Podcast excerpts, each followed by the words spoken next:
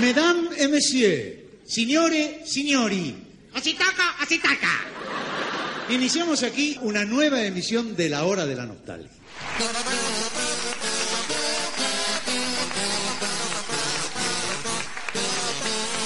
Sean ustedes bienvenidos a la hora de la nostalgia, el podcast donde hablamos del Erutier.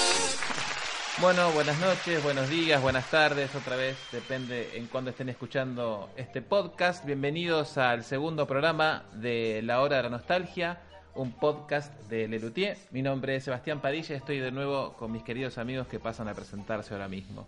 Bienvenidos. ¿Cómo andan chicos? Muy bien. Bienvenidos.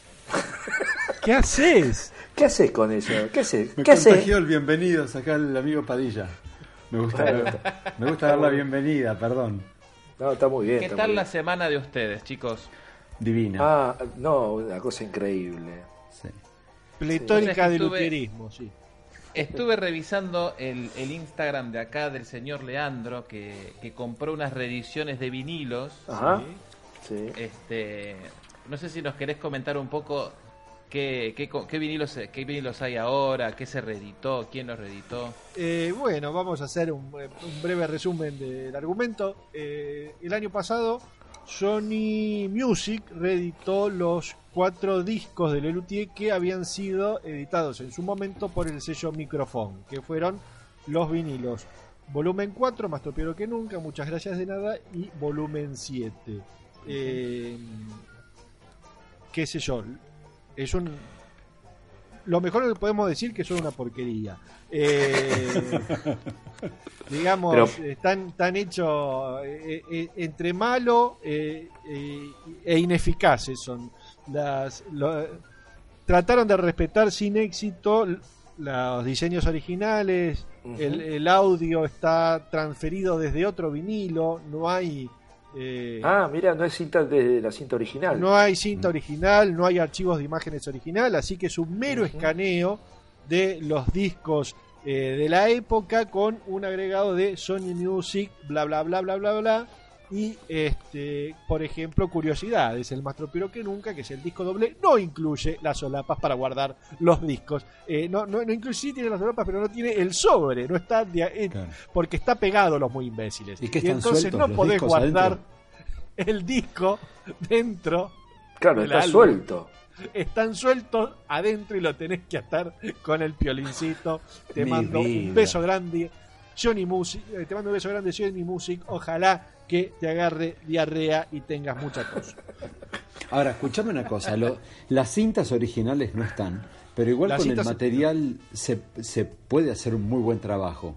Perdóname, con el material del DVD solamente se podría haber hecho muy buen material porque ese, ese, ese audio debe sonar muy bien. Eh, Rescata, no, que el, el material de, de CD, de los. De los Sí, de los, de los material de, de ya escuchable. no, no, digitalizado, claro. Este, Ah. no, Sony se contactó con Lelutier, Lelutier se contactó con Carlito Núñez, que entregó eh, los vinilos pertinentes, y Sony Music lo único que hizo fue este, escanear y tomar el audio de otro vinilo, Sí. cosa que da eh, una peor calidad que Claro. eh, compren los discos del 70 y del 80 que están mucho mejor que cualquier cosa nueva editada hoy por Sony.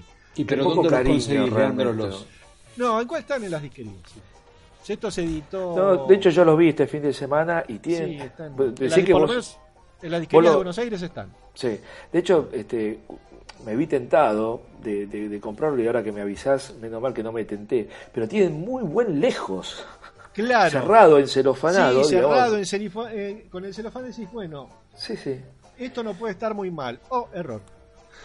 Ahora, qué poco cariño realmente para... Pero no importa que sea Lelutier o sea, este, no sé, este, Palito Ortega, este, al reeditar, este, hacerlo este, de la manera más profesional y cariñosa posible, me- es, es Sí, inconcebible. Todas las, y que, y todas que las fotos lavadas, este, el, digamos, el volumen 4, que para todos es el disco dorado, Sí, es marrón clarito, es un ocre lavado, no es dorado. mirá Digamos, vos.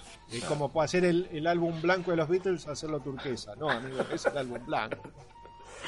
Sí, lo que pasa es que ese era un Este, color, un color este eh, pantone eh, particular, era una pasada. Esto es eh, es hecho realmente a, a bajo costo, digamos. No, a ver, hoy en día Poco hay cariño. grupos, hay grupos de, de gente que se juntan para reeditar las viejas figuritas de He-Man y de los super amigos de los 80 Ujú. Que se, se ven exactamente igual que hace 30 años. Es decir, dos pibes con una compu y mucho tiempo y cariño lograron más Sí, que sí, un sello grabador exacto. que tiene Pero ni 50 hablar, años. hablar, A eso iba. hablar. Dijiste algo clave ahí, Leandro, dijiste cariño. Cariño, sí, que no, no, Sí, sí. no lo encontré en los vinilos que me compré hoy a la tarde. Ahora, igual Mm. que cosa rara, ¿no? Intentar reeditar un, un producto así y no hacerlo con cariño, porque yo no sé si habrá un supermercado para esto. O sea, si, por- si no lo haces por cariño, ¿por qué lo hacen? Por dinero. ¿Te parece? Sí. Sí. Pues para ahí El es una apuesta que de salió de mal. vuelta. Depende este, a quién le des el laburo, digamos. Si es a un pibe que te lo saca este, y, y lo único que le interesa es este, que le pasen el próximo laburo, realmente no ahí no encontrás cariño, digamos. Eh, el, el esfuerzo es el mismo, digamos, hacerlo bien o mal depende de con quién te, te encontrás para que te lo haga, digamos, ¿no?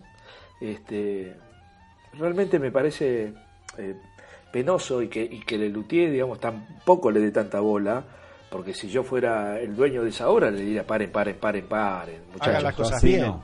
qué sé yo, no es lo que hablamos. Digamos, estos, estas ediciones son las que están hoy guardadas en el legado de, de, No, de- ¿en del serio? Cervantes. ¿Vos decís? Son estas ediciones. Sí, sí, sí. Bah, Ah, carajo.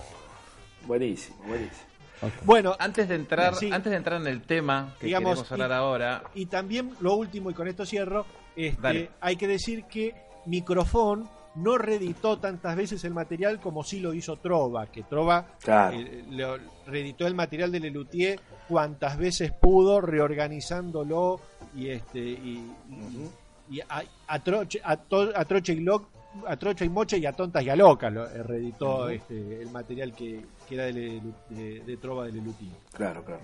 Sí. me quiero detener un segundito en algo que recién estaban hablando tanto Leandro como Seba, que hablaban de cariño y esfuerzo en hacer que un producto salga bien. Me parece que más allá del esfuerzo tiene que haber cierto cariño por el material. Seba, vos laburaste con las reediciones en CD de los discos de los chalchaleros. Sí. vos le pusiste cariño para que el material salga decente. Bueno, yo, yo porque no lo consigo de otra manera, digamos, qué sé yo. Este, de hecho, cuando esto es un, lo voy a contar rápido, digamos. Durante casi más de 30 años, es, BMG tuvo y tiene los derechos sobre esos primeros 30 discos de los chalchaleros y nunca los, los tocó ni nada y hasta que en un momento este, se abrió una ventana donde el director nuevo en ese momento de BMG este, tuvo la intención de hacerlo. Cuando fuimos a la reunión me encontré ahí con otro equipo de gente que venían reeditando este, colecciones de otros artistas, Sandro, eh, no sé, eh, Palito Ortega, y ellos iban a hacer este, este trabajo. Entonces yo, en esa reunión que venía haciendo las tapas de discos de los últimos 10 años, los chachareros, este, le dije, miren, de la única manera que esto pueda, digamos, una de las maneras que tenga de esto salir para adelante es que eh, se haga con cariño y con alguien que este, conozca y quiera este, la obra, digamos. No solamente por la intención de, conseguir un trabajo. Eh, entonces yo me tomé el, trabajo de buscar, mi padre por supuesto no tenía ningún long play, no es como Núñez Cortés que guardaba nada, este, guardaba todo Dios Núñez y mi padre no, este, y me fui a, a- la casa de unos fanáticos de los alchareros que tenían dos colecciones completas de vinilo, entonces pude elegir cuál disco estaba mejor, entonces fuimos y los fotografiamos en un estudio de fotografía, no los escañé, y después los retoqué este, tapa por tapa y contratapa por contratapa, para encima reducirlo, porque no era que lo iba a poner más grande, digamos, ¿no? Este, o sea que yo ahí ganaba en la reducción. Pero bueno, es, es cuestión de, de cómo te tomas el trabajo de hacerlo. eh, y, ahí, digamos, ¿dónde elijo? ¿no? Eh, ¿Elijo este que lo hace rápido y barato o elijo este que se va a llevar un tiempo y no importa lo, digamos, lo que ¿Y cobre, cuál importa, pero- cuál suponés que va a ser la trascendencia de ese trabajo que estás haciendo? Fíjate que estos discos terminan Sí. en el legado del Sí. Instituto Cervantes Sí. y mirá, si se hubieran tomado el trabajo, No tienen solapa. No, te- no podés guardar el, so- el disco dentro del sobre porque se olvidaron de dejarle el hueco para guardar el disco adentro. Se olvidaron, ¿me entendés lo que te estoy diciendo? El unboxing que hiciste hoy, Leandro, este es monumental. Yo se lo enviaría así este, a la oficina de Lutier y, y con copia a Carlitos y que nada, loco, que hagan algo de verdad a esta gente. No, no, es. Es que es- a Lelutier realmente no le no importa. le interesa. A Lelutier no, No, le interesa. interesa. A Lelutier nunca le interesó lo que era su parte discográfica. Bueno, y, a- y tampoco, es más, y a Sony tampoco, porque Sony Está hoy día claro, tiene claro. los derechos de, para reeditar Cardoso en Gulebandia, que es el vinilo, que es este el santo grial del vinilo de Lelutier, y no lo hizo. Y no lo van a hacer. Pudiendo haberlo, bueno, tenemos, Sony es dueña de- del, del volumen 4 al volumen 8 de Lelutier. Y, el, y solo hicieron del 4 al 7, digamos, Cardoso en Gulebandia, que es el disco más buscado, hoy es propiedad de Sony Music, Sí, sí, no lo, no lo reeditó, porque no sabe. sí, qué sé tampoco yo. hay mucha part- tampoco hay participación de los Lelutier. Me parece que ellos usaron los discos, por lo menos los primeros cuatro, como una manera de abrirse a otro público, pero después ya está, le- no les importaba. No, no, claramente no les importa ahora. Lo que pasa que es lo que yo decía antes, me parece. Hoy el disco no es un medio de difusión, ¿no? es, es muy poquito, es muy chiquito el mercado de gente que compra discos y mucho más el vinilo. Bueno, entonces, ¿para, Totalmente. ¿para qué lo reeditas? Y le, y le das este, los vinilos originales y los vamos a hacer y no sé qué. Entonces, si no, no le vas a poner el piso de nivel que vos tenés, digamos, por lo menos, ¿no? Decir, bueno, nos gusta la cosa No, cuidada, a- trabajada. no, por lo menos que sea lo más parecido al original. Sí, o decir, claro. min- digamos, hacer una copia bien, que sea El original hoy, bien, tal cual. Ni mejor ni peor. No le agregues, pero tampoco le quites nada, amigo mío. Sí, sí, sí. Claro. No, Igual, de- ojo, yo amo Lelutier, me parece que estos tipos son unos genios y hacen cosas que nunca nadie hizo. En el escenario, lo que es marketing lo manejan muy mal. Si no, agarremos el DVD de vigésimo aniversario que está muy mal editado. Muy mal editado. Y eso es oficial.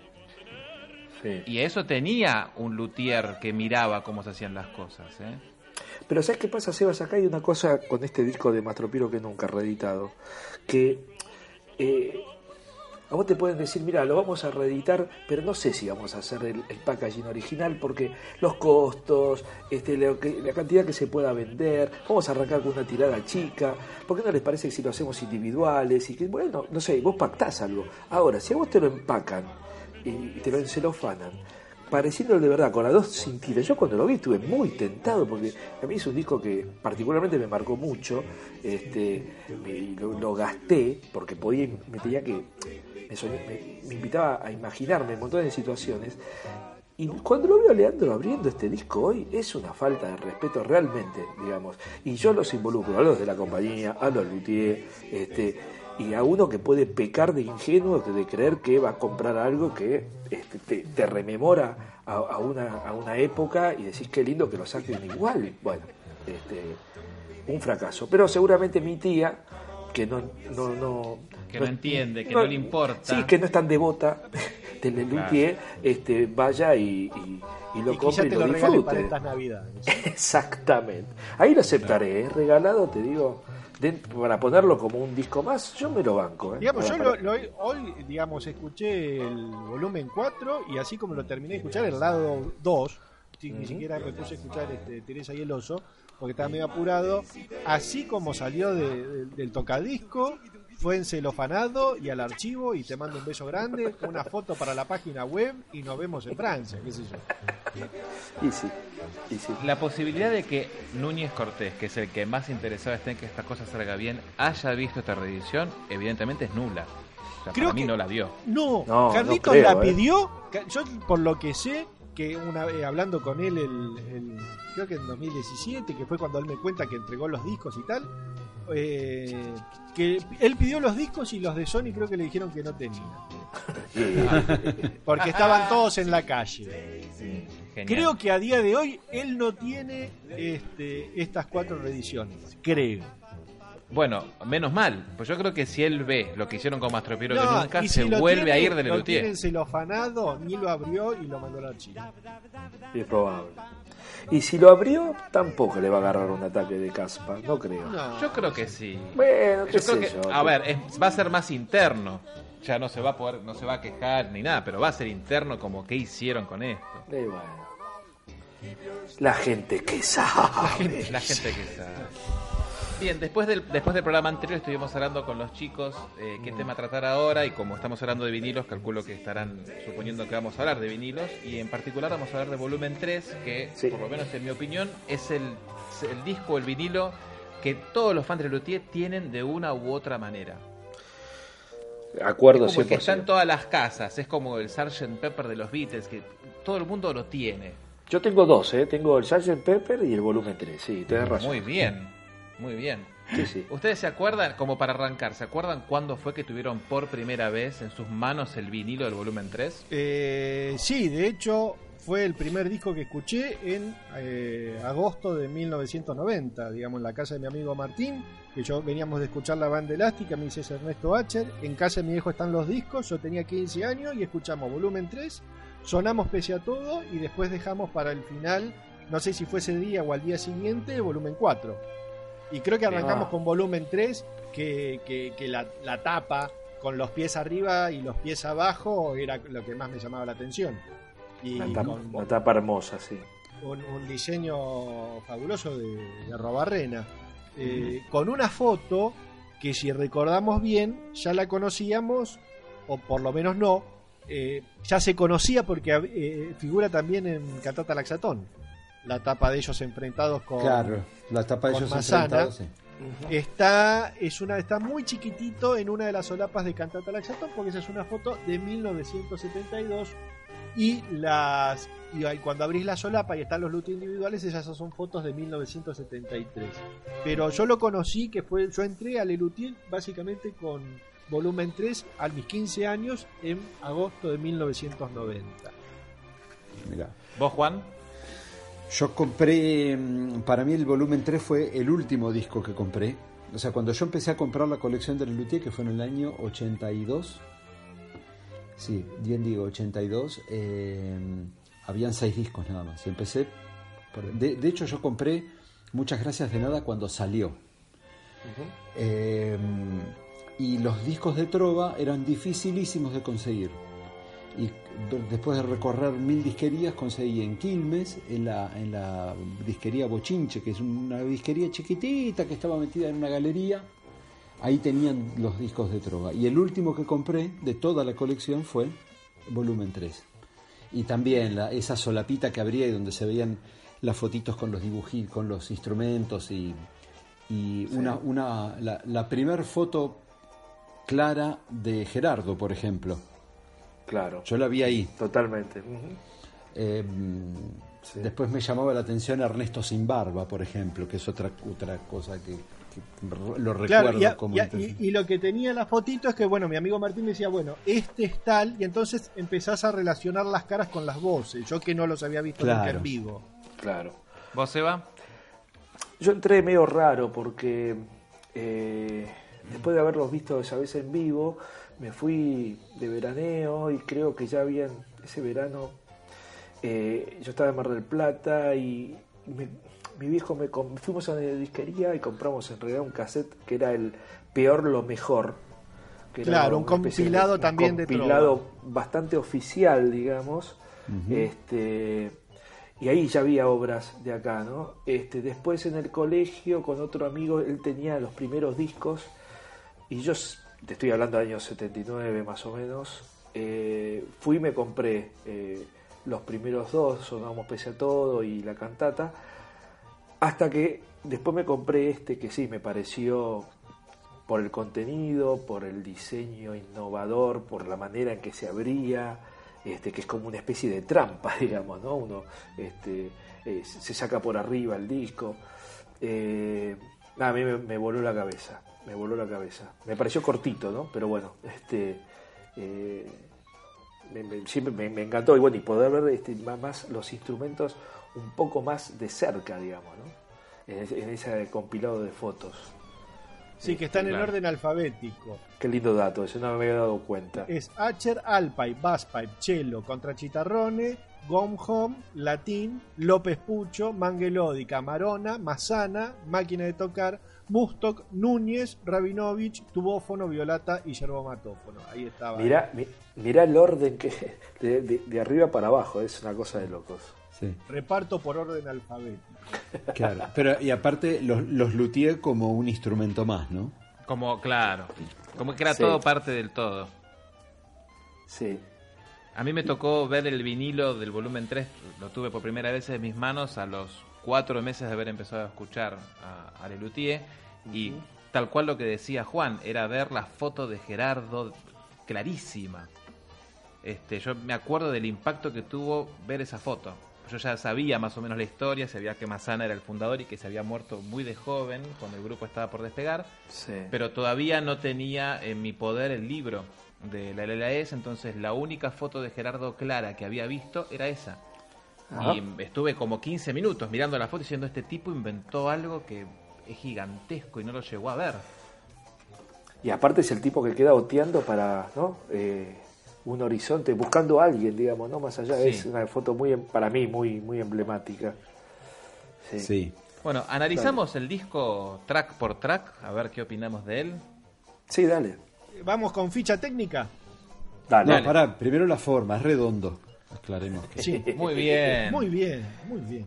Qué bueno que hacemos este podcast con vos, Juan. Bien, el Elutier Volumen 3, grabado en los estudios Guión de Buenos Aires entre julio, agosto y septiembre de 1973, editado por el sello Trova, técnico de grabación Carlos Piritz, luthiers emérico- eméritos José Luis Barberis y Carlos Iraldi, agradecimientos a Agustín Cusanis, luego explicaremos eh, la participación de Cusani como del grupo Pico y Para de Caracas, el diseño gráfico es de Juan Bernardo Arrobarrena, aquel que luego después seguiría este, Con los programas de mano. el diseño gráfico con los programas Sí. de mano de Lelutier, que era un, un empleado de Trova. La foto de Ah, portada es de, de Alberto Libone. El productor fonográfico es eh, Trova, Industrias Musicales, con la supervisión de producción de Alfredo Radosiski, que participará también en alguna obra de este volumen. Producción y dirección de grabación Lelutier. Como curiosidad, este disco ha había salido en vinilo, cassette y magazine. Mm. Habría Sí, que señor. esperar a mil a mediados de los 90 para poder disfrutarlo en CD.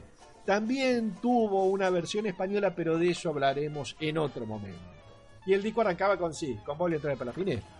Estoy fijándome a ver si... Sí, esto se grabó el disco mientras ellos estaban eh, de gira por el interior de... Por el interior, por... Por aledaños de Capital, por ejemplo. Estuvieron entre julio, agosto y septiembre, ¿verdad? Sí. Fue la grabación. Bien, Sí, sí. agarraron justito. Termina eh, las últimas funciones en Ramos Mejía en julio del 73 De y hasta el 73. principio de septiembre exacto y hasta principios de septiembre este no vuelven al escenario así que se ve que entre eh, primeros de julio y finales de agosto se grabó porque ya a partir de septiembre ya empiezan a hacer eh, gira sería Ajá. muy lindo saber por qué la selección de estas obras para Es muy fácil porque la selección de estas obras. Yo me puse a ver el repertorio y era lo que no había entrado Tal cual. en los discos anteriores, básicamente. Es lo que hay. Y no, y no había entrado, muy poco no había entrado. ¿Y sí? Este, De todas arranca- maneras, por ejemplo, hay una obra como el Calipso de Arquímedes que, que Que no no, fue a ningún disco. Sí. Es raro. Sí. Sí. Pero tampoco el Calipso de Arquímedes tenía una fuerza humorística que decís, oh, qué impresionante esto. Digamos, muchas de estas obras tampoco. No, pero claro. andás a ver. Pero no eran no eran tan visuales estas Sí. obras entonces por eso se podían utilizar en un disco Sí, creo que también, eh, digamos, que, que no entró, digamos, era el, el, el Viento Gitanos. Este, ¿cómo No? Viento Eh, Gitanos es de no, 75. La otra, la otra gitana. Ya te, Ah, ¿cómo se sí, sí, de sí. Castilla? No, No, no, no, no, no. No, no, no. Este, Aire Gitano. Uy, se me fue se me fue el nombre. Oda a la alegría gitana. Oda a la Oda la alegría alegría gitana. gitana. Claro, digamos, de esa época no entró ni la chanson de Lelutier, Mm, ni la sí. Oda a la Alegría Gitana, ni La Calipso chanson de de Lelutier, la presentación de Sonamos Pese a Todos podría llegar a ser algo Podría Pero, llegar no, a pero es una canción que tiene introducción, Claro. que tiene y eso no está. No, no, claro. Eh, Después creo que está desde porque Sí, después, quedó quedaron que- afuera cosas como Té para Ramona, bueno, Por suerte, ¿no? Sí. quedó afuera Samba de la ausencia. también, El látigo y la diligencia, Berceuse quedó afuera también. Sí, pero todo eso es bueno, mucho más viejo. pero el resto de Querida Condesa lo tenés en Sonamos Pese a Todo. Cuando hablemos de ese disco es Querida Claro. Condesa, Sí. básicamente. Mm, Opus Pi Sí. es Cantata Laxatón. Claro. Eh, tenés Junto con Recital Tristeza del 72. Man- Triste- Tristeza del Manuel, la pieza en forma de tango, Bolero de Mastropiero y este, tenés eh, en Recital 72 tenés Si no fuera santiagueño, también repite Tristezas del Manuela y lo que sobra de ahí va a parar a volumen 3 que tampoco era tanto material. Yo creo que Sí. con Trova tenían un contrato de disco por año porque si no básicamente no se explica esta fecundidad grabadoril de Lelutier en 1971, 72 y 73. Sí, igual es otra época, Sí. ¿no? En esa época el disco era, una- era un modo de difusión. Sí, De hecho- y, era y también era una especie de embajador en otros países. Bueno, a Sí, ver sí, si claro. esto funciona, vamos. Claro, claro. sí, sí, sí. De hecho, nosotros, yo por lo menos en, en esa época me mataba escuchando los discos. Y Claro. ahora es raro. Claro, claro, claro. Tenés razón, Leandro, no me había percatado de que casi todos, querida Condesa Puspi 72, están en los tres primeros discos, ¿es cierto? Está casi todo. Yo insisto, para mí la única obra que no entiendo por qué quedó afuera es Arquímedes, que es una canción completa, linda. Sí, sí, y con una Sí, intro esa se- linda que tu- tuvo que esperar a 1990 y tantos para que la recate Cuatro Vientos. Sí.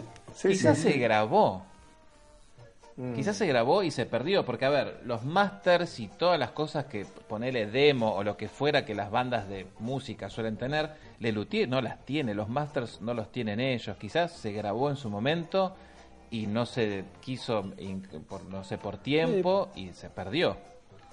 Pero esa es una suposición hermosa, Padilla. No sé si tiene Sí, yo fundamento. Por no, supuesto, ¿eh? no, es Yo una no- suposición. Yo Bueno, no pero- estoy tan seguro de Yo que no Lelutier creo que haya grabado de demás más. No, en no. grabaciones.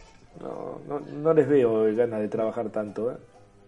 Pero Eh, yo creo que, a ver, Sí. puede ser, puede ser que la hayan grabado porque tengamos en cuenta que el primer volumen de ellos, el de Sí, Recital Sonamos Mastropiero. Pese a todo, es prácticamente Querida Condesa. sí, claro, porque de hecho lo vendían a la salida de la cebolla. Lo vendían a la salida, entonces ¿por qué las, las únicas obras que quedaron afuera son las que son pura y exclusivamente visuales, como eh, Látigo y la Diligencia, por ejemplo? Sí. este, o Berceuse, que lo gracioso es verlos a ellos, porque después la canción no es graciosa. El Calipso de Arquímedes probablemente se haya grabado. Bueno, es que también tenés el calipso de las píldoras y por ahí mandar dos, Mm. dos obras que tengan el mismo género musical no lo Sí. han hecho en ningún Ah, disco. También Es posible. puede ser. Sí. También Y vaya a saber también cuál es la historia, ¿no? Sí, No, porque sí, ellos sería- te- encima se tomaban el trabajo de adaptarlas para el disco, ¿no? Sí, Este, Claro. hacer- Bueno, porque, claro. de hecho, eh, perdón, y ya- no es que me quiera meter en uno de los tracks, pero la bossa nostra en vivo terminaba de una manera y en el disco termina de otra. Volvió a entrar por la finestra es También. una obra Es totalmente Es otro distinta. final. Es otro final. Es Sí. otro final. Bueno, vamos. Ataquemos entonces track Dale. por track. Dale. Este, el disco arrancaba justamente con Boglio entrare per la finestra. Sí. La, la- la Este- obra magna de Carlos López Pucho, hay que decir. con la que con la que se hace socio, digamos, ¿no? Cuando le invitan. Cuando le invitan, él Presenta automáticamente da esa partitura. sí. Dice, mira, hice esto. ¿Eh, ¿La letra también es de él o No, es de Marcos. Ok. Sí. Es el primer vinilo en donde las autorías están compartidas, ¿verdad? Mm, Es el primer vinilo donde las obras están firmadas por Lelutier. Por todos. Bien, Claro. claro, como Sí, todo. sí, sí. sí, Ya, ya Digamos- arrancaban. Ya había, naci- ya había arrancado el proceso eh, el psicoanalítico de Lelutier. Y por Gerardo, claro. 74. Claro. Claro. Y entonces en, volumen 3 tenemos la primera autoría colectiva de las obras. Sí, igual se sabe que es de Pucho y Marcos bien, Y hablando, hablando de Gerardo, esta obra, la grabación del disco tiene el, el grandísimo legado de la voz de Gerardo Sí. haciendo, ¿no? Del, del De- ascensorista. Eh, Gerardo Altritempi. stando l'ascensore a disposizione del pubblico, il proprietario non ha responsabilità per gli accidenti occasionati per l'uso della scala. Sí, Eh, sí. Igual en. Sonamos, pese a todo, se lo puede escuchar en. Sí, en, la El Alegre discusión Cazador. del Alegre Cazador. En la discusión se lo escucha. Pasa que tenés que ya saber las voces de los otros, sí, de los otros cuatro, para identificarlo a él. Claro.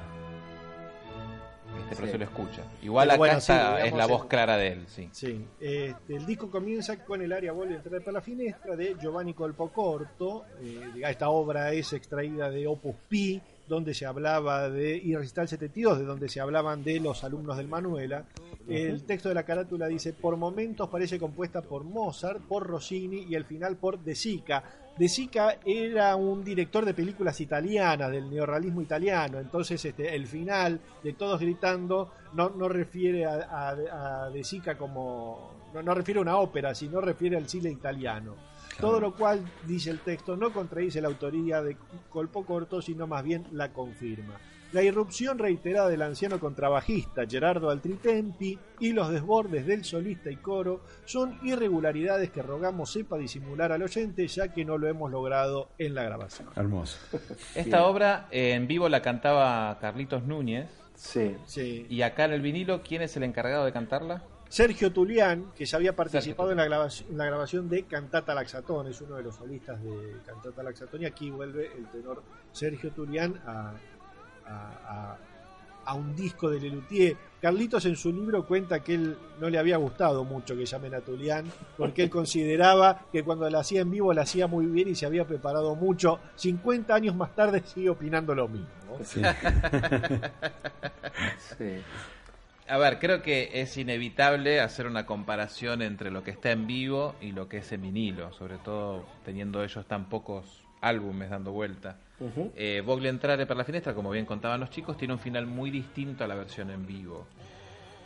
Sí. ¿Ustedes qué opinan del final nuevo? Com- En comparación del original, que era Carlitos diciendo Good Evening Friends y ya está. A mí me gusta el del disco. A mí también. Raro. Eh, primero Sí. porque yo lo de en vivo lo escuché este 35 años después, no sé cuánto tiempo después, digamos. Yo el, el hecho de, de poder escuchar este, esas versiones como la Voz Nostra también en vivo fue hace 10 años atrás, 15, digamos, Claro. cuando me hice amigo de Leandro, de Beck. Este, hasta antes, para mí, eh, la obra era como estaba en el disco. Y siempre me Sí. pregunté cómo habría sido interpretado esto en vivo, digamos, ¿no?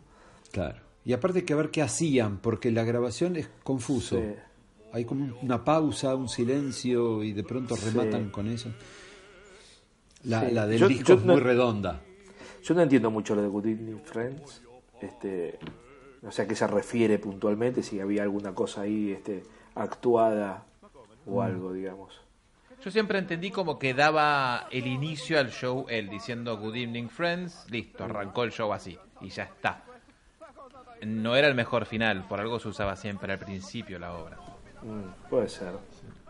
En, en la versión en vivo, el, el- el que interrumpe era Jorge Marona, el de Sando el ascensor a disposición del público, y en el disco, bueno, lo que comentábamos hace un ratito era Gerardo Mazana.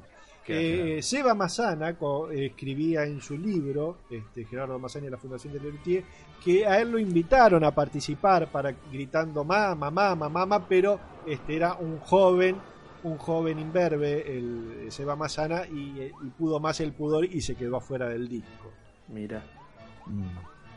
Este, si no hubiera hubiera habido dos Mazanas en Entrar para la Fin. Mira. Eh, y pregunto, eh, ¿tienen algún dato de la orquesta? ¿Saben quién, qué, qué orquesta era? ¿Fueron músicos contratados? ¿Habrá dirigido Pucho? ¿Saben algo de eso?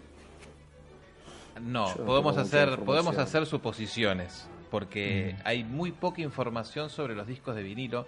Por eso yo creo que a Lelutier no le importan los discos de vinilo de Lelutier. Y nunca le importaron.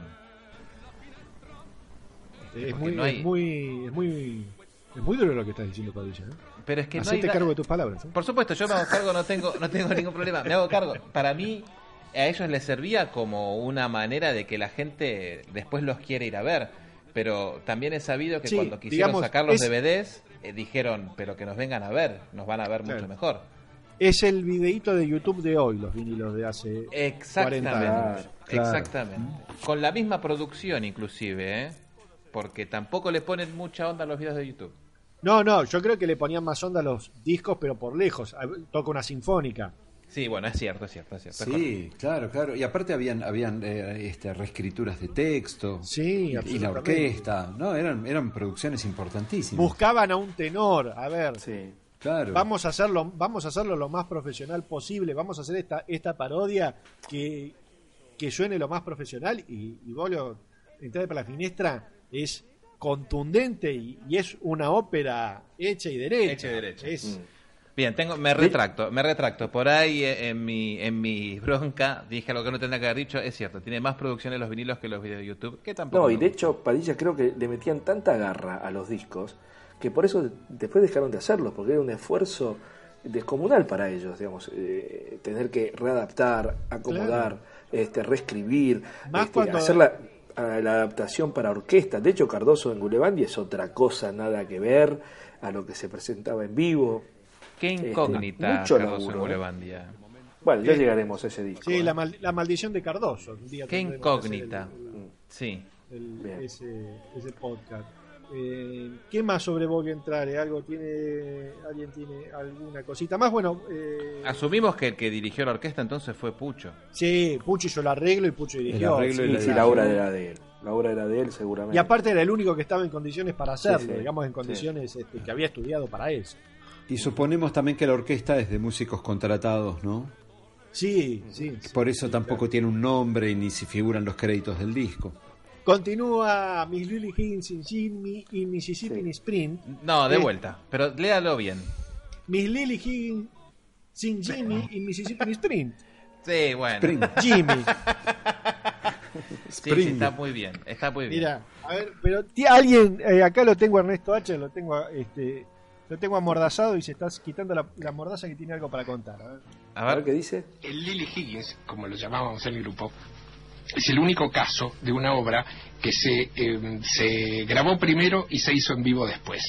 La historia es así, cuando se preparó el volumen 3, eh, se, se preparó el repertorio y faltaba tiempo, mm, faltaba tiempo para llenar, entonces me dijeron que por qué no escribía una cosa de jazz y porque ya habíamos hecho una feliz experiencia con el con el Manuela Blues y entonces aprovechando la situación de grabación escribí una obra para, para, para instrumentos informales pero como si fuera una big band de instrumentos informales. Entonces había tres gong horns cuatro tubófonos cuatro yerbomatófonos y así todo digamos como parodiando una una una big band y ah, después Marcos le agregó una letra para cantar en, eh, haciendo también parodia del scat.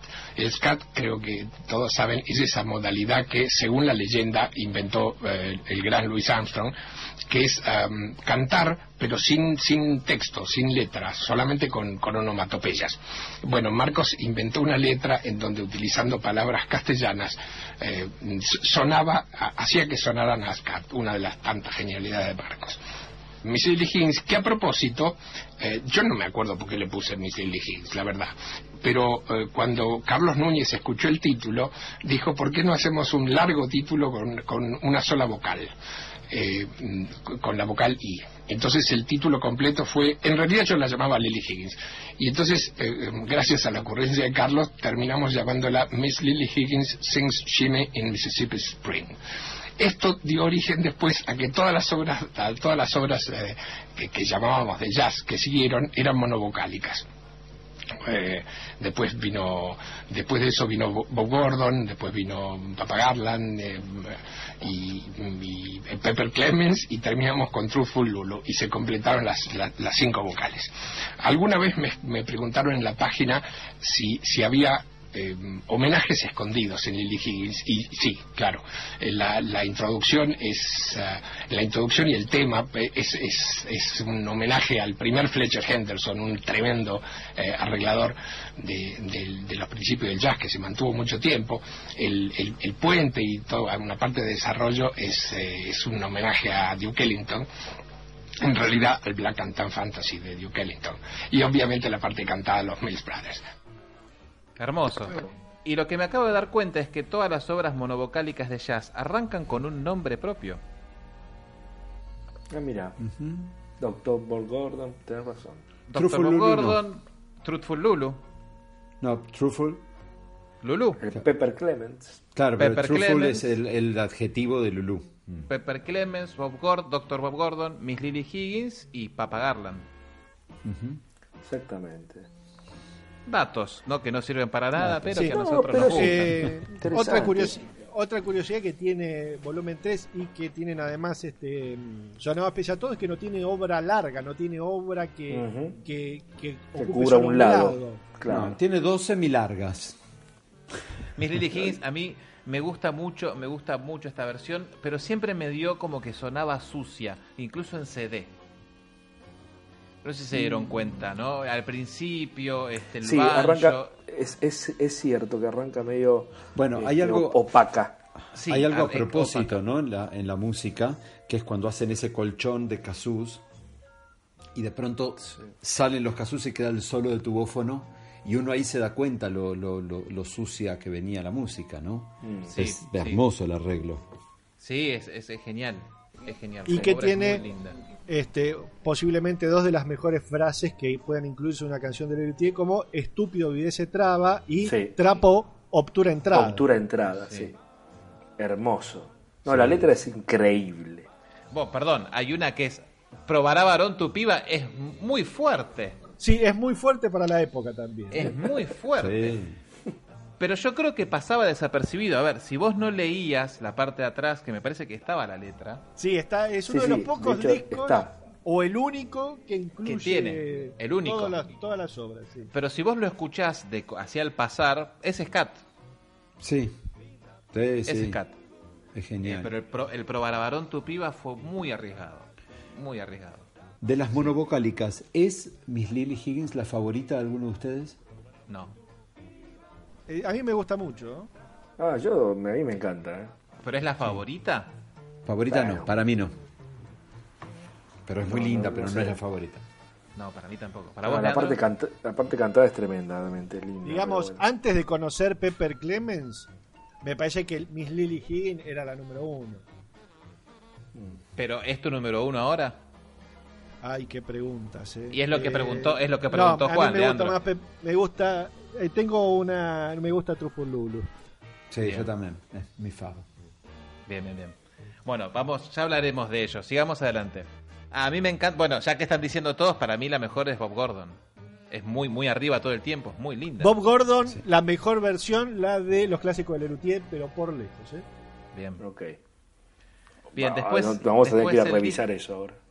Después del disco seguía con Ya el Sol asomaba el Emponiente, que es una de las pocas obras donde realmente todos los luthiers meten mano. Sí, es la, la letra. eh, Una vez, una vez eh, estuve la posibilidad de charlar con Radosinski hace algunos años en su casa. Este, y él con- recordaba que, eh, que en Uruguay, eh, se, en una gira, ponele sí, del 72, del, del- la gira del 72 o del 71, eh, los recordaba ahí a los, a los siete luthiers escribiendo a, a- a paso firme la letra de sol asomaba en el poniente. Eh, y la, la música era de Mazana y Marona. No, mira, Mira. Sí, No sí, sabía. la letra es de todos y la música es de ellos dos. sí. a ¿Sabes mí que es una obra cuando que me yo- encanta esta. ¿eh? Cuando yo compro el disco, a mis 12 años, esa obra era mi favorita del disco. Ahora no lo es, pero en ese momento no paraba de escucharla, me parecía genial. Es una, sí, a mí cuando lo escuché por primera vez esta me gustó, esta creo que más que la Bossa Nostra. Mm. Ya el solar, porque uno, porque era la marcha escolar que uno eh, escuchaba en Sí. el colegio. Claro, sí. puede ser. Sí, sí. sí, sí, totalmente. Totalmente. A- agrego como dato que el arreglo orquestal para el disco es de Jorge. Ah, mira. Dice el texto de carátula, eh, la marcha al sol asomada en el poniente, compuesta por el coronel músico Nepomuceno de Alfa. Desconozco si hay algún chiste ahí, seguramente lo hay, no sé cuál es. Eh, se estrenó en una cena de camaradería en el tercer batallón de artes, oficios y logística. La arenga que se escucha al principio fue la que el coronel de cocina Lamberto Loplato, eso es un Sí. título maravilloso para un coronel de cocina, dirigió a los postres, agradeciendo en nombre de estos un flan con crema. Eh, chiste que me tuvieron que explicar varios años después, este, que era dirigirse a los postres. En Claro. el brillante sonido logrado, que no parece provenir de instrumentos informales, sino de una banda militar completa, la obtuvimos grabando una banda militar completa. Eh, y Total. es este que y son estas maravillas de Sol poner en el poniente que se filtra unos compases de paso doble y castañuela antes de, de la primera Sí, estrofa. claro. claro. Sí, Es hermosa, es hermosa. esa hermosa obra. Y la, la versión en vivo es absolutamente delirante también. Es re loca esa versión en vivo porque hay un piano, casus y, y percusión, ¿no? O Y, el no- gom- y un gomjón. Sí, Y es el resto el piano, Sí. un par Qué de luthier con kazoo, Carlitos con el gonjón y Masana con un redoblante. Y ya está. Y, y Daniel con unas pistolas con cebitas para hacer el ruido de batalla. Y creo que, no sé si tenía, no sé cómo se llama el glisófono, ese que hace biu o así. Ese sí lo Claro, tocaba Daniel sí. ese, ¿eh? El Sí grisófono. bueno, bueno. Sí, eh, sí, como los efectos de sonido de batalla. Sí, Sí, sí, sí, sí, sí. Pero, y hay mucho sí, humor, hay mucho humor no solamente en la, en la letra, sino también en la música y en la forma de ejecutar esa música, no eso con esa cosa rígida, el militar, esas letras que no entran. Sí, sí, sí. Claro, sí, sí, sí. Y la patria gloriosa, heroica valiente, que no hay modo de que entre en la métrica. Entra un Claro. poco justo aparte, pero bueno. Sí, sí. Y los salvajes, sí. y los salvajes ya se vienen puchadigo, ¿no? Ese- Sí, sí. Todavía con mucho argentinismo. Sí, Sí, claro. Puchadigo no se entiende. Sí, sí, sí. Bueno, ¿no? La- la- las intersecciones de las calles, este. Claro. eh, Triunvirato de los incas. hermoso, hermoso. Qué, qué manera de, de, de escuchar eso por primera vez y no poder creer, ¿no? Qué bárbaro. Realmente. Pelotón avanzar, no, para allá. Sí, pelotón. pelotón. Después tuvieron que esperar hasta el 83 para hacer de vuelta una parodia a un himno o a una especie de himno, ¿no? Con Feudalia, ¿puede ser? Eh, no, igual Sí. tenías la, No, la marcha de del la 81, conquista. la marcha de la conquista. Ah, marcha de la tenés razón, tenés razón, Sí, que estaba muy bien también, muy bien. tenés razón. Aparte eran, este, ya, este, bueno, en pleno, este, gobierno de facto, ¿no? Sí, La Sí, generación todavía del sí. 81, Sí. 81, 82. Sí, sí. Bueno, y volumen 3 que no, no fue editado durante un gobierno de facto, pero este, estaba ahí. transitó. Claro. Y estaba fíjate que en muchos reportajes, sobre todo cuando hay periodistas políticos, como por ejemplo Leuco, que siempre rescatan volumen 3 por esta obra que estamos hablando y por la suite de los Sí, noticiarios. Eh, no, en realidad más por la Sol, Sol asomaba en el poniente, tuvo una relevancia impensada en el 82 con Malvinas, Sí. que era el perdimos otra vez. Tuvo una, una digamos, este, una, una relevancia involuntaria tras la, la- Pero mal vista. tras la guerra, vos. tras las Malvinas, tras la guerra de. Malvinas, que era Mm. este, este, Sí, sí. este batallón. Este lamento, que- claro. que Sí. Este lamento final perdimos, perdimos otra vez. Y Sí. Lelutier lo había escrito nueve años Claro, antes, ¿no? Claro, Claro. sí, sí. Y, y además tenías el- la voz de, viste, cuando Marcos hace de militar, se parece Sí. mucho a Galtieri. De hecho, en el 82 eh, comentaban eso todo el tiempo en los reportajes. Que parecía Sí. como que lo estaba imitando a Galtieri, cuando no, es, es, es Marcos en la cadencia de, de- Sí, digamos, hay grabaciones de Marcha de la Conquista del 81 en Buenos Aires, donde ya Marcos empieza a hablar y se cae el teatro, mientras que la grabación del video, al ser en Colombia, Sí. No se la entiende. obra arranca y no pasa nada. Claro. Sí, sí, sí. Sí. Sí, Sí, sí, sí. es cierto. Eh, el chiste pasaba por un militar que quiere este, declarar su amor, digamos, con esa cosa, este, esa postura tan tan rígida, digamos, ¿no? Este, a nosotros, por supuesto, nos- era otro otro otro significado, digamos, ¿no? Bien, ahí había que dar vuelta al disco una vez terminada Mm. Chanchón al poner en el poniente, porque en el- la banda 1 del lado 2 arrancaba con un Vamos carajo, ¿no? Sí, señor. Sí, Para señor. mí, eh, una obra que los marcó y. Esta es- vendría a ser como si fuera canción para mi muerte de, de, de de Charlie García. Digo, nunca más la quisieron tocar, digamos, ¿no? Primero porque creo que la obra no, no es de ellos, este, o por lo menos la letra. Y este, pero para mí es una obra increíble. Sí, es increíble. Bueno, la Bossa Nostra es un es un compendio del disco Vinicius en la Fusa. Sí, claro. También de trova. Total, Digamos, vos claro. agarrás ese disco Sí, sí, es lo mismo. sí, sí. Es la- parodia, ¿no? y es la parodia perfecta a la, la bossa nostra. Invitamos a los amigos oyentes de este esperpento a rastrear el, el audio que debe estar en YouTube o en Spotify. Vinicius Sí, sí. en la futa, en la, en la fusa y van a reconocer absolutamente todos los, los distintos Lo- fragmentos que se escucharán en la Bossa Nostra. Era también otra obra junto con Salsón Asomada en el Poniente que se habían estrenado en Recital 72 y este, decíamos que los agradecimientos del disco figuraban Agustín Cusani y el grupo Pico y Pala de Caracas. Sí, a ver. Ambos este, tenían que ver con esta obra porque Cusani es el letrista original que le hinchaba las guindas a Lelutier, los molestaba, che, ustedes tienen que hacer una obra mía que era Armagedón y las Urbes, creo que... Creo que Agamenón, eso, ¿no? Agamenón y Agamenón. Agamenón y las Urbes. Y este, y Lelutier dijo, mira, este, Agustín, todo muy rico, todo muy lindo, pero lo que vos nos proponés no lo vamos a hacer nunca en la vida, así que ¿por Claro. qué no nos escribís una obra donde un tipo eh, quiere hacer un levante en las playas de Brasil, pero termina quemado por el sol? Y Cusani le envía realmente un texto que, si no es que es posiblemente eh, una vez y media de lo que escuchamos. No es Sí, por lo menos más 20 grande. minutos de obra. Sí, Sí, sí, es, sí, era una obra de teatro aparte. claro. Este, que Bueno, ya hay que adaptar aclara- todo eso, ¿no? Que ya aclara que, que, que- que hagan de esto lo que quieran. Este, Sí. Cusani- ese es Cusani. ¿Y Pico y Pala qué onda? Bueno, Pico y Pala es justamente el grupo que hace la- el candombe en el medio de la obra y que termina la, la misma. que es la escuela do samba inventada para el Ok, disco. Exactamente. ok. Ok. Cusani, O sea que que- era un, un, este, dramaturgo muy importante de la época, de hecho, eh, eh, contemporáneamente a Lelutier era muchísimo más trascendente. Eh, Sí, sí, y- este, de hecho sus obras algunas fueron películas. Sí, sí, y él escribe Agamenón y las Ubres pensando en Lelutier. De hecho, la, la primer didascalia habla de muchachos jóvenes, delgados, con mucha melena y barba larga. Hace una descripción de ellos. Y mm, contaba Carlitos que lo- los perseguía eh, diciéndoles, hágamelón, hágamelón, les decía. Y ganó, ¿eh? Este, creo que ganaron todos. ¿sabes? Ganaron bueno, todos, ganaron todos Sí. porque El- esta obra es magnífica. Es linda, en, para mí es linda en su versión discográfica, en escena pierde. Y sí, porque son cinco, seis tipos sentados este, y uno parado con Igual- la historia.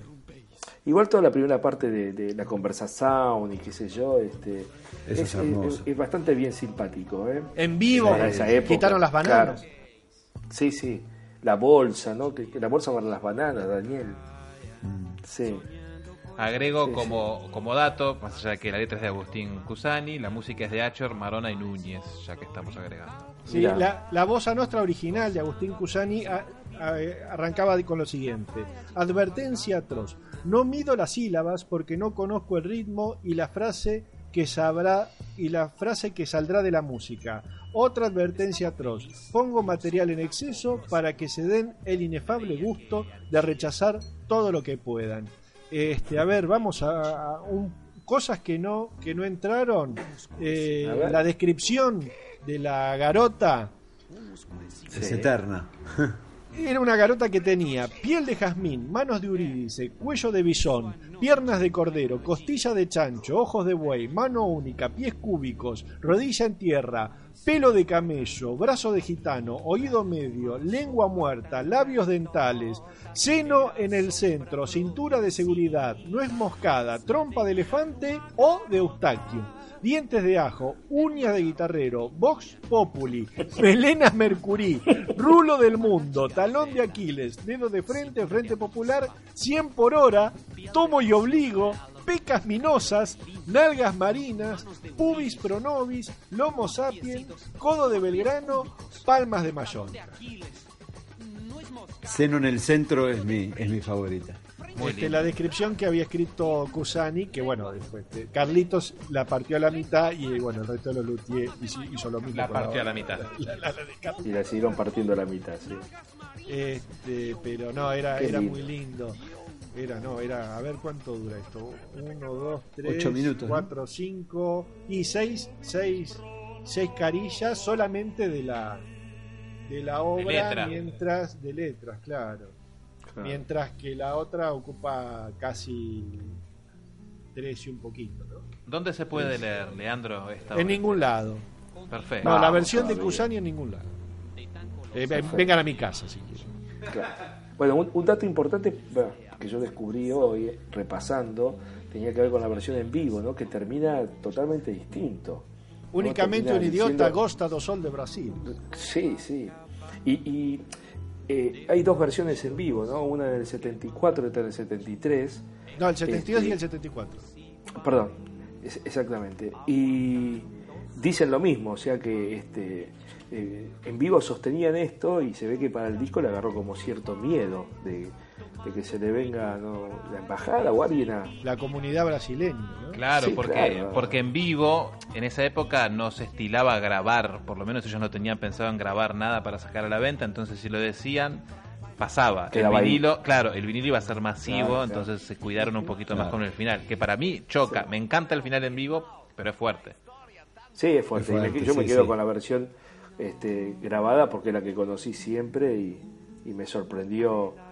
eh, no para muy bien la versión esta, esta, esta frase final en vivo, digamos. ¿no? Yo Pero creo que tiene mejor chiste costumbre. la versión en vivo. La versión grabada no, no- a mí no me resulta graciosa, me parece hermosa, pero el final no es, no es- no es gracioso. Eh, la versión en vivo de la Bossa Nostra, de la versión, perdón, la versión grabada de la Bossa Nostra incluye cita a La sonrisa del fantasma, una obra que había aparecido en Todos somos mala gente, repente, um escurecimento. Um quê? Um escurecimento. Em pleno dia. y también a El cascanueces de Tchaikovsky. Eh, el dactilófono hace la musiquita de, de Tchaikovsky en una parte de la Bossa Nostra. Quien quiera escucharlo puede. Na areia que ardia, No, la, la- la vari- la variación de músicas que tiene esta obra es tremenda. ¿eh? Sí. Y hay tres, hay tres compositores distintos también ahí. Sí, sí, eso, sí. eso. Pero lo, lo bien ensamblado que están esas esas esas este, áreas distintas. Sí. Tremendo, realmente. Sí. La parte de la guitarra al principio es Sí, totalmente, totalmente. Hermoso, muy lindo. hermoso. bueno, contaban que había un chiste que les gustaba un montón, pero que se les complicó hacerlas musicalmente, que dice o solo sol sostenido o sol bemol, y que hicieron todo lo posible para que la nota y la, armonía musical que venían llevando termine en, En sol bemol. en sol bemol. Ah, Algo que luego intentaron volver a hacer en Aria Agraria. Claro, claro. claro, re- re- refuerzan ese, ese chiste, ¿no? sí. Sí. Después viene para mí, ¿no? después viene para mí el error del volumen 3. No, ¿sabes Que- qué es eso? Es música de fondo para cualquier charla sobre Lelutier.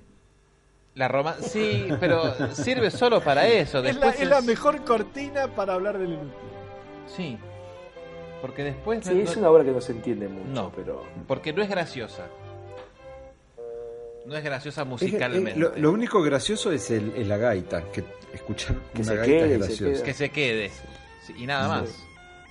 No, porque en un momento como, como que habla la gaita, digamos, dice cosas o hay como si una interacción ahí Sí. o algo. Dice, ¿por qué está esta decir. obra en el vinilo? Dice. No, no, a ver, es un, un juego musical de Carlitos Núñez.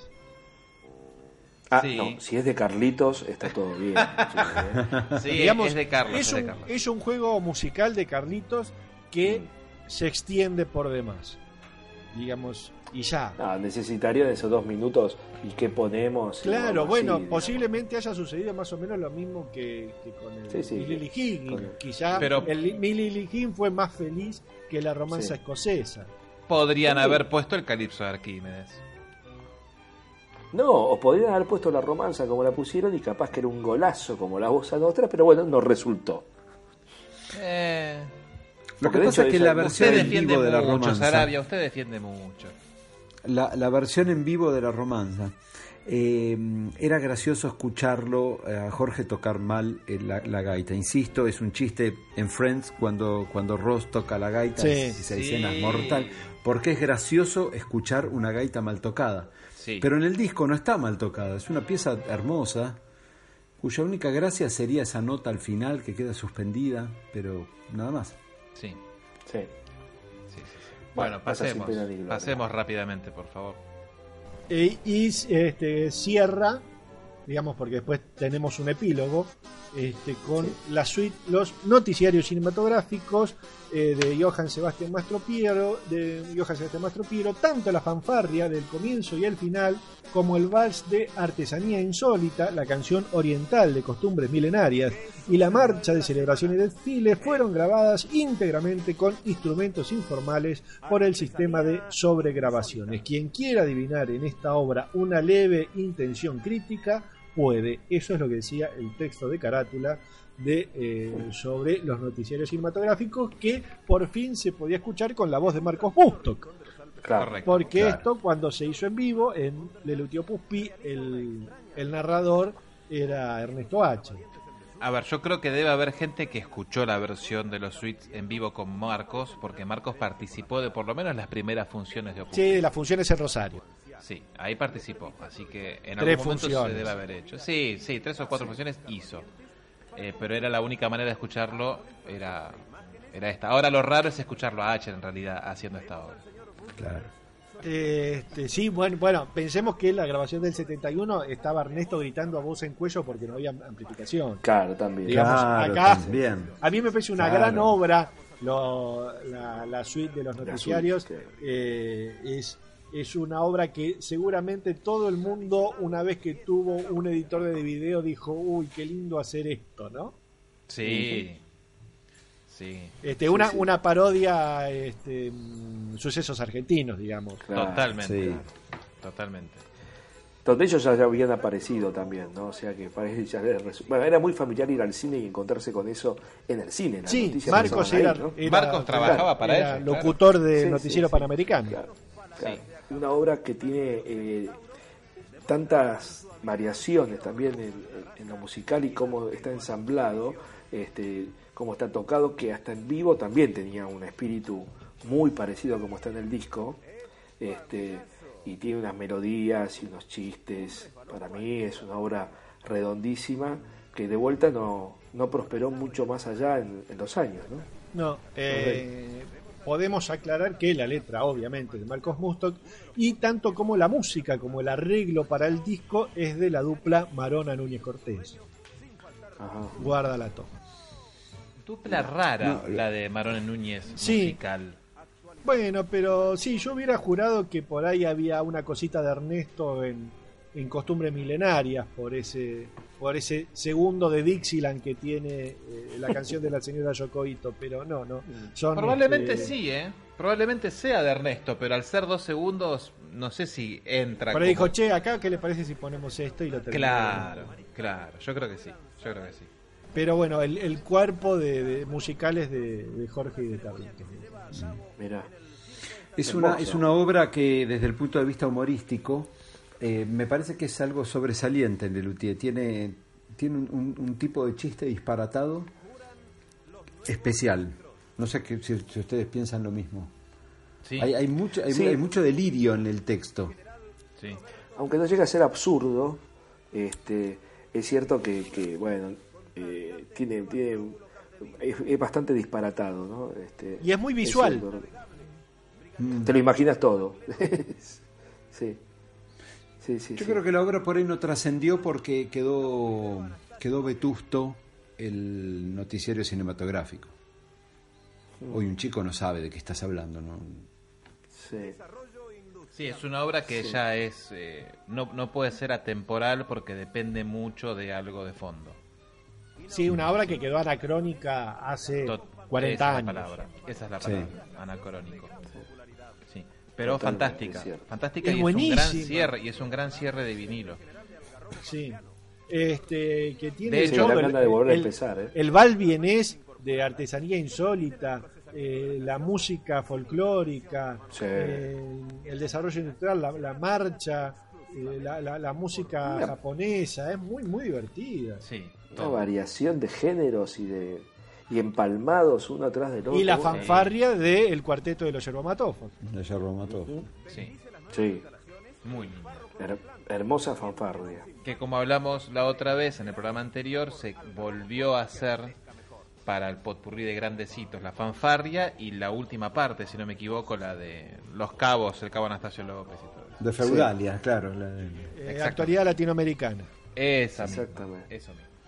Y otra vez que tocaron la fanfarria fue de- en ese programa de Badía y compañía que les homenajeaban creo que los 20 años o 25. Por los 20 años, Por los 20 años. Que ellos aparecen ahí tocando. Este, yo casi me muero cuando lo vi eso en vivo. Te hago también, sé Juan que lo viste en ese momento y Sí, sí, sí. fue wow, que, se- que la hagan entera, por Dios. Pero no, bueno, igual increíble. Bueno, ese, ese fragmento del que vos hablas es el que se escucha en la introducción de nuestro podcast. Así que presten atención.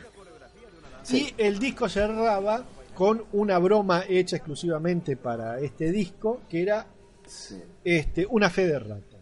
El disco, el, el- el disco 3 cerraba con el tema 4 este, del lado B, Fe de Ratas, Sí. que con la voz de Marcos este, daba la idea de, este, de- de- en la banda 3 del lado 1 donde se escucha de- debe oírse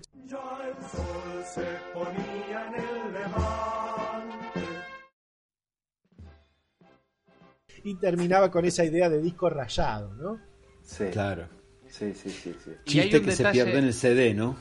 Claro. Claro, sí. Y en el caseta ni te cuento. Y el Claro. magazine, puff. Hay un detalle muy lindo que se nota mucho si lo escuchás solamente con auriculares, que cuando dice ya el sol se ponía en el levante, toda la orquesta está al revés. Es decir, ya el sol asomaba en el poniente, se puede escuchar, por ejemplo, que la música ataca en el, en auricular izquierdo y va al derecho. Cuando dice ya el sol se ponía en el levante, la música ataca en el derecho y termina en el izquierdo. Ah, mire, mire cómo se la piensa, ¿no? Son de- es un detalle que si no, lo, si no lo usas con auriculares no te das cuenta, pero cuando te lo pones sentís enseguida que incluso la música está dada vuelta. Mira. Yo sé que no aportó nada, pero estoy contento de haberlo dicho, chicos. Yo me siento, me siento feliz. No, está, está muy bien, está muy bien. Está perfectus. Eh, bueno, ah, yo dije que en la edición venezolana se llama Lelutier la Bossa Nostra, el disco que no incluye la obra Mi Lily Higgins. ¿En serio? Sí, no incluye. La edición venezolana no, no participa Y- Lily, Lily Higgins, sí está, ahí, pero in- incluye la presentación del Sonamos Pese a Todo. Arranca con presentación del Sonamos ¿Incluye la romanza? Todo. Va Bogli a entrar por la finestra y sale sola a asomar en el poniente y ahí cierra el lado A. El lado B, la Bossa Nostra, romanza escocesa, la suite de los noticiarios y Fe de Rat. Y dejaron la romanza, qué pena. Sí, yo no lo puedo esto, los muchachos de Bach venezolana con la verdad, con una edición de, del volumen 3 muy linda porque incluye este, una especie como de, incluye sí la solapa y tiene una especie como de librito que incluye eh, varias fotos de Lelutier versión 1974, una de los instrumentos informales y este, cuenta también cuáles son los, los, instrumentos y que el grupo había sido eh, em, diseñado, que los instrumentos habían diseñados y construidos por el arquitecto Gerardo Massana. Este, es muy linda la edición de venezolana de, de volumen 3, aunque no incluye la Bossa Nostra. Después todas las ediciones, tanto de Argentina, de Chile, de Uruguay, son más o menos la misma. En la reedición que tuvo a, a principios de los 80 de Trova, este, Sí. se omitió la solapa y era lisa y llanamente los luthiers paraditos este, de frente y, y dándose la espalda y ahí nomás decía Le Luthier en volumen 3 y se perdía el chiste de pieza arriba, pieza abajo. Claro. Que es como después salió en CD, digamos. Exactamente. Los, los primeros cassettes eran este, con también la tapa pieza arriba, pieza abajo, y después en las ediciones de los 80 y posteriores eran eh, solamente los, los luthiers de frente y de, de frente y de espalda.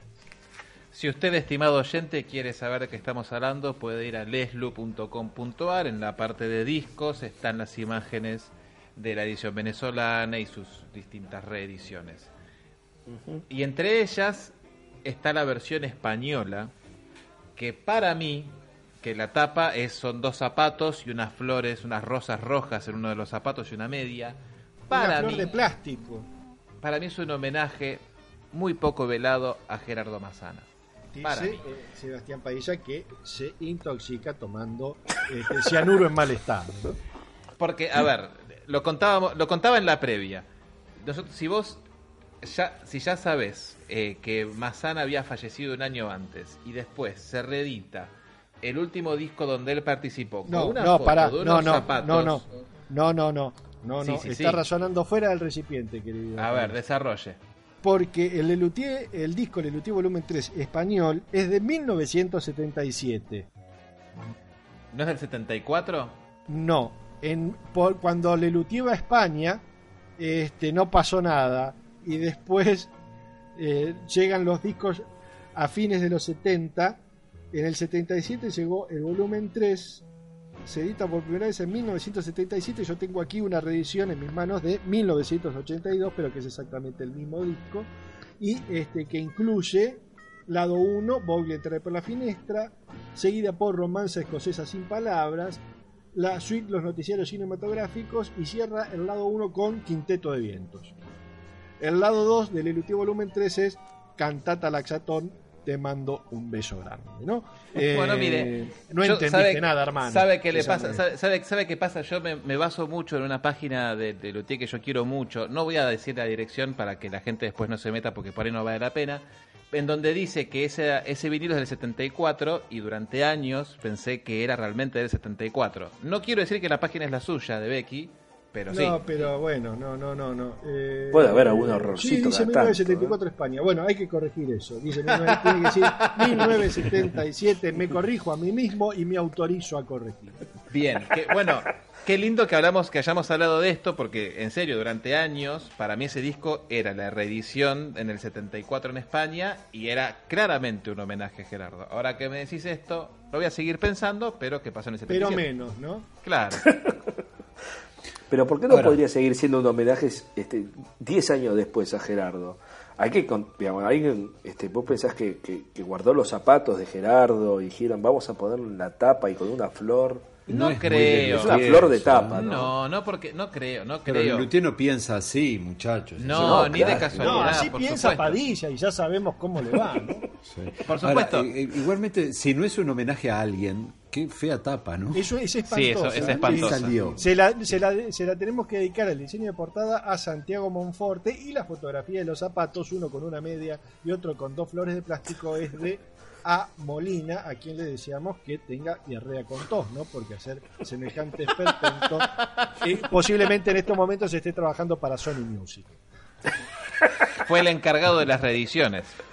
Total, totalmente, totalmente. Bueno, a ver. O sea que, que- ya que estamos hablando de, la tapa artística, quiero volver a retomar lo que iniciamos en el programa anterior, que es nuestros diseñadores ilustres, Leandro y Sebastián, ¿qué opinan de la tapa del volumen 3? No, ya lo hemos dicho medio al principio, pero yo vuelvo a decir que para mí este, este señor Arrua Barrena, eh, impecable, increíble, es súper este, fina y tiene un diseño acorde a la época, súper vanguardista. La idea de, de- que el disco salga por arriba y no por un costado, sea, es este, una, para mí es una obra maestra, digamos, realmente muy buen gusto, este, barata de imprimir, este, eh, excelente, excelente. La mejor tapa de, de- de discos este, de Lelutier desde ya, digamos. Leandro, ¿usted qué opina? De Becky. Eh, yo eh, no quiero contradecirlo a Sarabia, por eso le voy a decir que opino exactamente igual que él. Eh, me parece por lejos, sí, la, más, la tapa más creativa de todas. Sí, Este, sí. La, la cantata Laxatón, que tiene formita de, de remedio, está muy bien, pero esto, papá, que con qué, Sí, sí. esto es puro ingenio, porque es Sí, sí, nada con más. qué poco. Es, es poquísimo y creas una imagen Y que no sabes qué estás increíble. viendo y es, ah, mira, son los muchachos de frente y de espalda, y es una genialidad. Sí, son estos muchachos loquitos que hacen estas cosas divertidas. Sí, sí, con muy poco hacen una cosa, hicieron una cosa increíble, realmente. Amamos a Barrena y le deseamos la Sí. peor de las muertes a, ya te digo, eh, Santiago Monforte y a Molina, ¿no? Ya que estamos por el mismo precio. Si es Sí, que no lo han hecho muertos. antes, claro. Sí, claro, claro. Sí, totalmente. ¿Terminamos entonces con la puntuación al disco de cada uno? Ah, dale, qué lindo. Sí. Juan, usted inició esto en grandecitos, me gustaría que inicie aquí también. Puntaje de disco de Lelutier. Mm, Sí. Uf. Y yo creo que es un 9. Un Sí, 9. sí, nueve, Bien. sí, sí. Obra olvidable, clarísimamente, Eh, la, la gaita. romance escocesa. Así creo que estamos todos de acuerdo, ¿no? Don Sarabia. Bueno, yo voy a acordar con mi amigo Juan. Este, para mí esto es un 9, redondísimo.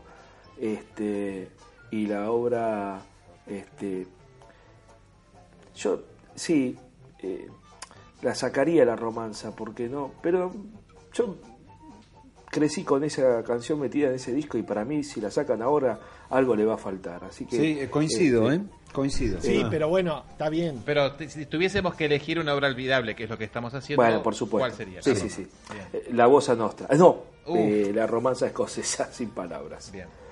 Leandrito. Totalmente. Sí, uno de mis discos eh, eh, fue una fue mi entrada a Lelutier, es un disco que yo le tengo muchísimo cariño. Eh, sí, nueve puntos eh, y es un- con una tapa brillante y con muchísimos estilos. Lo único que lamento que no tiene ob- obra larga que, que- que tiene casi toda la discografía de Lelutier, pero sí, un nueve puntos, este, volumen 3, sin ninguna duda. Y la obra Y aparte Romance. formación sexteto, digamos, el, el equipo de oro. Septeto. Septeto, sí. Bien, bien, bien. Bien, Total. bien, bien. Eh, sí, yo. Yo estoy casi de acuerdo con ustedes. Yo le voy a poner un 8. Eh, porque hay otro disco que me gusta mucho más. Entonces Bueno. quiero darle quiero darle un puntaje bien alto a ese. Para mí es un 8. A mí el que me gusta mucho más, yo le voy a poner un 10, así que por eso este le Claro, por- te iba a decir, Y entre el que realmente me guste mucho le pongo un 15, mira.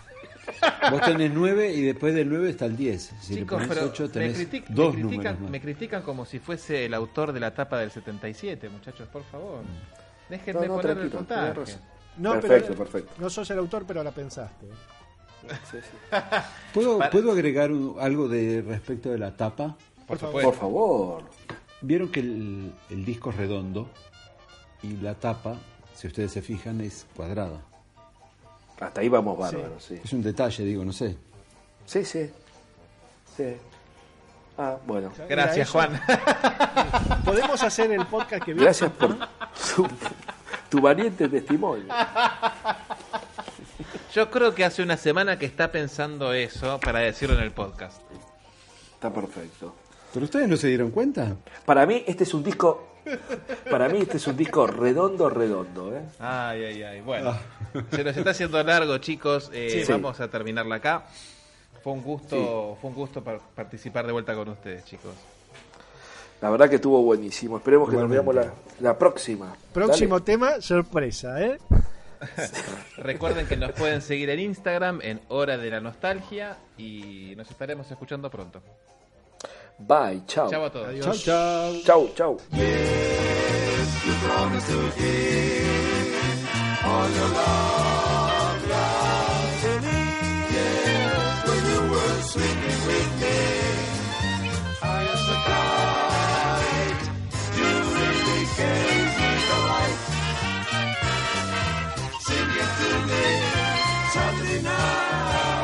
Así termina un episodio más del podcast de Lelutier.